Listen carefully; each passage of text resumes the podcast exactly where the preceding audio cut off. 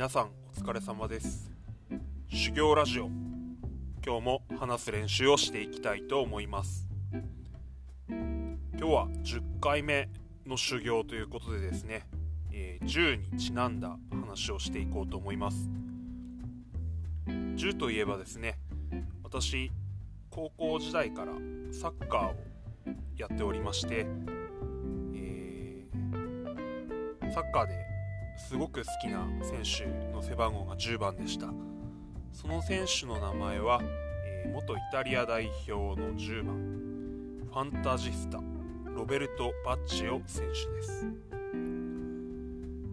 えー、チームでいうとですね、えー、私が見た頃見始めた頃というのは、まあ、1999年からでしたから、え当時バッチョはインテルにいましたね。2002年のワールドカップまさにあの日韓ワールドカップですね。のあのイタリア代表に選出されるという目標に向けて、えー、頑張っていたという時期でした。インテルではやはりあの何て言うんですかインテルというのは目がく当時すごいイタリアサッカーセリエ A というのはすごく強くてですね資金も豊富でありましたので有名な選手がいっぱいいたんですね。インテルで言ってもあのバッチオが10番9番ロナウドロナウドって何なのブラジルのデッパの方のロナウドですね。32番ビエリ18番サモラーノとかですね。おいおいっていうフォワードですよね。でまあそういう選手たちがまあ、しのぎを削ってる中でですねバッチオというのはあの当時の監督リッピーです。マルチェロ・リッピー。リピと相性がよろしくなくてですね、まあ、ファンタジスタ不要論を唱えていたリピはバッジをあの重要視していませんでした。ちなみにファンタジスタというのは、えー、まあ、イタリアで表すとですねこう、まあ、前線の選手ですごいワン一つのプレーでですね観客をこう魅了するようなプレーをする選手。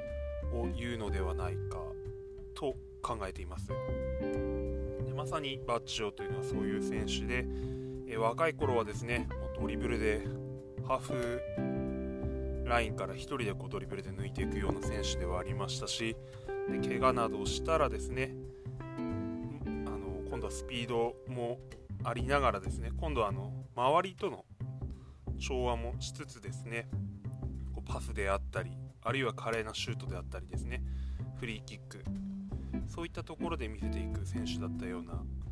えー、印象が強く残っています。そしてあのインテルを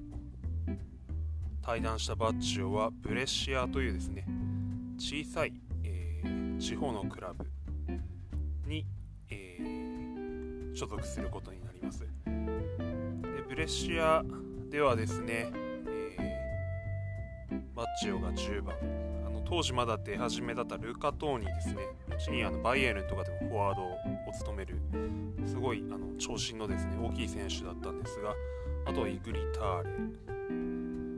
とは何ですかステファン・アッピアとかもいましたかね。あとはあとはこれも有名ですね。後に、インテル、ミラン、ユベントスで活躍する、まあ、レジスタアンドレア・ピルロですね。ピルロはあのバッチョの後継者としてインテルでもプレーしておりましたけれども、えーと、トップ下を務めるにしてはややこうスピードが足りないんでしょうかね。独創的なプレイヤーではありましたけれどもそこでバ、えー、ピルロはですね中盤のやや低めセントラルミッドフィルダーというですねその辺りまで下がってですね、まあ、その創造性を長短織り交ぜたパスで遺憾なく発揮するということにえ目覚めていくんですね。その、えー、始め始まった頃黎明期をベレシアで過ごしたという印象で私は見ています。そして、えー、あとは今はですねあのまあバルセロナでですねボランチとしてとても有名でありまして、えー、その後バルセロナの監督今はマンチェスターシティの監督も務めているスペインのスペイン人、えーと、ジョゼップ・グアルディオラですね。グアルディオラも、えー、バッジョとプレーがしたいがためにあのブレッシアに移籍してきた、そんな時でした。ですからブレッシアというのもですね地方クラブ弱小クラブでありながら、あのー、若干ピークは過ぎたというベテラン勢そしてこれからまさにこう伸びていくんだという選手がですね多く所属しているチームだったんですねその中であのバッジョは代表を目指してですね活躍していくわけです、えー、私はですね当時それを高校生の頃ですねちょっと私がサッカーを始めたっていう話もしていかなければいけないと思うんですけれども、えー、私はですねまず中学校の時にですねバスケはそろそろちょっと頭打ちだろうなと身長も、えー、178、9あたりで止まっちゃってですねあの、進んだ高校もですね、まあ、あの秋田という能代工業がいますからもうスーパーシードで能代工業が決勝で待ってるみたいなんですね、まあ、地獄のようなこうインターハイ予選っていうのをやるんですけれども果たして意味があるのかみたいなですね当時はですね。でそういうところのチームに入りましあのそういうところの高校に進学しましてちょっと身長も足りないしそろそろ微妙だなと。あと何より中学校時代ですね。ちょっと組んだチームメイトとかがですねなかなかのこうチームメイトだったっていうところもちょっとあって、えー、もうあのちょっと団体競技いいなと思っていたんですね。でそれでまああの、えー、すごいあの私の家の裏の庭にはクマが出たっていう話もちょっと前もしたんですけれども、まあ、そんな田舎のですね山の方の、えー、家からですねこう自転車こいで高校に行くわけですね。で高校に行くとですねあのいくら田舎といえどもですねコンビニとか本屋さんがあったんですね、えー、もうこれは帰り道にジャンプ読めるじゃないかとかですね立ち読みみたいな感じで夢のような世界をですね私はもう部活なんかしておらずですね漫画読んで帰るだけの生活で最高なんじゃないのみたいな感じにはなっていたんですけれどもまあ帰ってくる時ですね。あの中学校の時の先輩たちにですねおあいつあれバスケットやらねえんだみたいな感じでですねこう目をつけられてですねちょっとこっち来いよみたいな感じでサッカーをやれとサッカーをやると言えみたいな感じでですねでサッカーを始めることになりました。まあ完全に圧に押されたというところがあります。でサッカーを始めてみたのはいいんですけれどもいやあのスポーツだと本当に難しいスポーツだなと思ってですねなんせ足でボールを蹴ってあのなんせ狙ったところにこう到達させるっていうんですか。いやー難しいなと思ってですね。ままならないと。いうところではあったんですけれどもまあなんとかですねちょっとずつ練習してただあのリフティングとかはついぞそんなにうまくならなくてですね。で考えた結果ですねちょっとそういう上手なプレーは俺は無理だと。思いました。とりあえず足はそこそこ速かったですし当たっても全然負けなかったのでですねちょっとそういうプレーをしていこうと。あのドリブルもこう何て言うんですかこうかっこいいこうフェイントとかじゃなくてですねあのすんごい大きく前に蹴り出して用意ドンしてですね、まあ、勝っていくんだみたいなプレーをしながらですね、まあ、とりあえず左サイドのミッドフィルダーとして始まっていったわけですね。であのサッカーを始めたといってもですねあの部活動ではありませんでした。あの、まあ、同好会でですね、まあ、怖い先輩たちが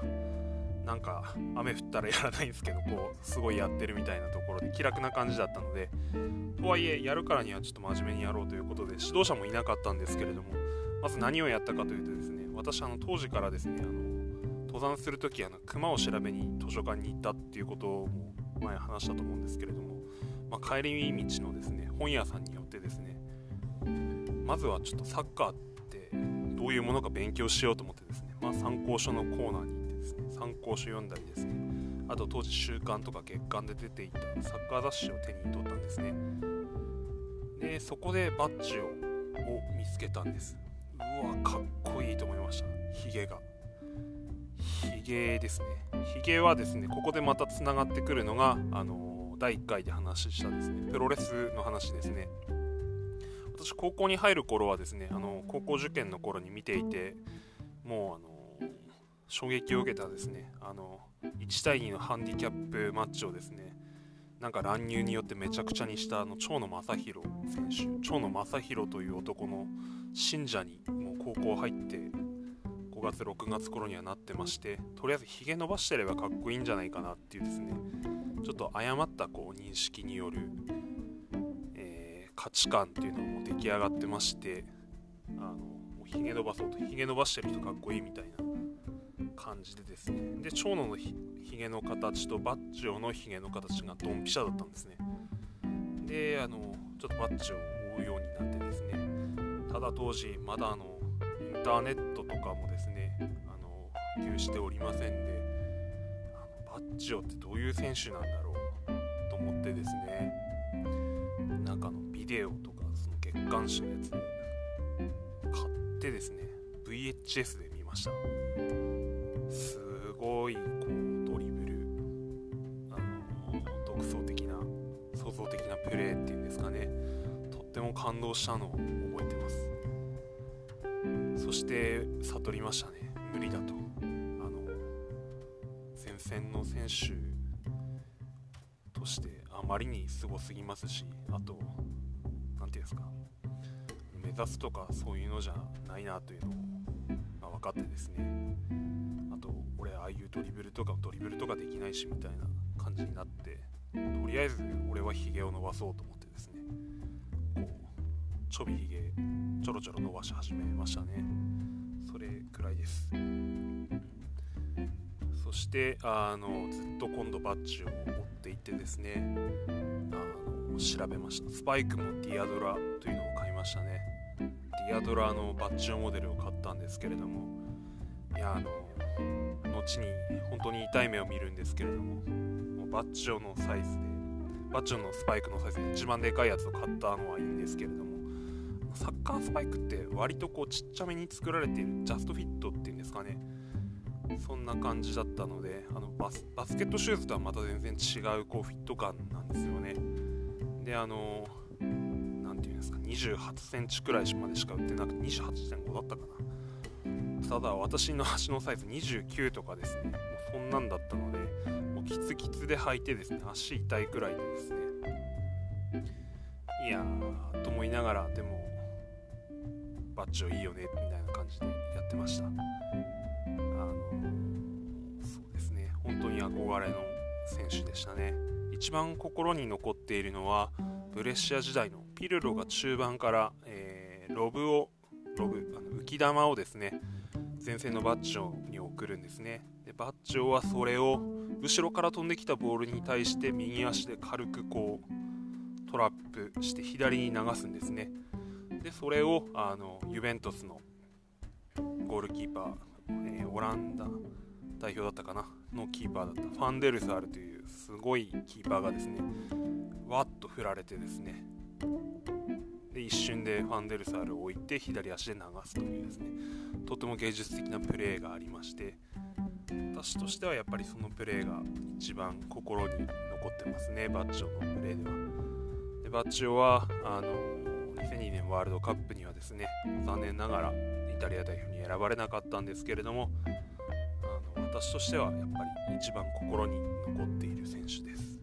いつか背番号10番つけたいなと思いながらですね高校の時のサッカーの同好会での背番号は私は4番。あの最終的には左サイドミッドフィルダーからセンターバックになったんですけれども、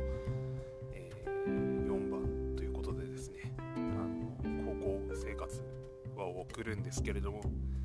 まあ、その後もですね社会人になってからも、えー、会社のサークルでですねずっとサッカーを続けまして最終的には私は背番号10をですねあのつけることができました。やっぱりあの10番っていうのはかっこいいですね。私は10番取るときですねあの10番に興味があるっていうのをですねこうすごいプンプン匂わせながらですねあの何て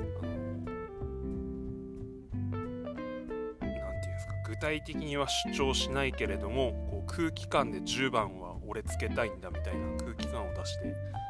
10番をゲットするというですね大変こう何ですかユニフォームを新調する時ですね微妙な圧のかけ方をですねこう同僚とか後輩にしながらですねやった覚えがあります。前までは上司が10番つけてたんですけれども上司ももう、まあ、40迎えてですねそろそろ自分がブイブイ言っててもしょうがないということで背番号25をですね希望したんですね。もう10空いたと思ってですね。それまで私はあの20番をつけていたんですけれども20番というのはあの、と、韓国代表のホン・ミョンボ選手という人がすごい好きで、えー、20をつけてました。あのリベロということでですね。でお空いたと思って。これ見よがしに、えー、変なこう空気感を出して10番をゲットしたという。決して自分が一番うまいわけではないというですね。そういうなんかいやらしい10番の取り方をしたなっていう思い出があります。バッチオに憧れてはいたもののですね、まあ、当然そんなプレーはできないんですけれども私一つだけこうバッチオの完全な真似をしようと思ったプレーがあったんですね。それはですね PK ですね。PK キッカーをもう務める務めるんだと。自分で決めてですねあのビデオ何回も巻き戻してみてバッチョの PK フォームだけはですね完璧に真似てですねつでも蹴れるという雰囲気は出していたんですけれども、まあ、高校ではですね、まあ、後に私よりうまい後輩であったりいるので結局蹴る機会はありませんでした。で社会人になってからはですね、まあ、最初 PK 蹴るにスポット行ったらですね、ま、別の上司にですねお前ふざけんなって言われてですね、まあ、すごすごと帰ってたんですけれども、ちょこちょここう走り込みやら何やら続けてるうちにですねこうチームでもチームの序列がちょっとずつ上がっててですねこう20番20代中盤くらいからは蹴らせてもらえるようになりました。PK 成功率は私は100%ですね。といってもそんなにこう5回くらいしかまだ蹴ったことないんですけどあれは PK って難しいですね。下手だから迷わないっていうのが良かったんじゃないかなと思ってます。私は絶対右サイドに蹴る。右右のですねあのサイドネットを狙ったつもりでもう決め打ちで蹴ってましたね。迷ったら外すということでですね。そんなサッカーと PK の話もしつつ 10, 10回目ということで私の好きな10の選手ロベルト・バッチョ選手の話をしてみました今回も聞いてくださった方おられましたらどうもありがとうございました。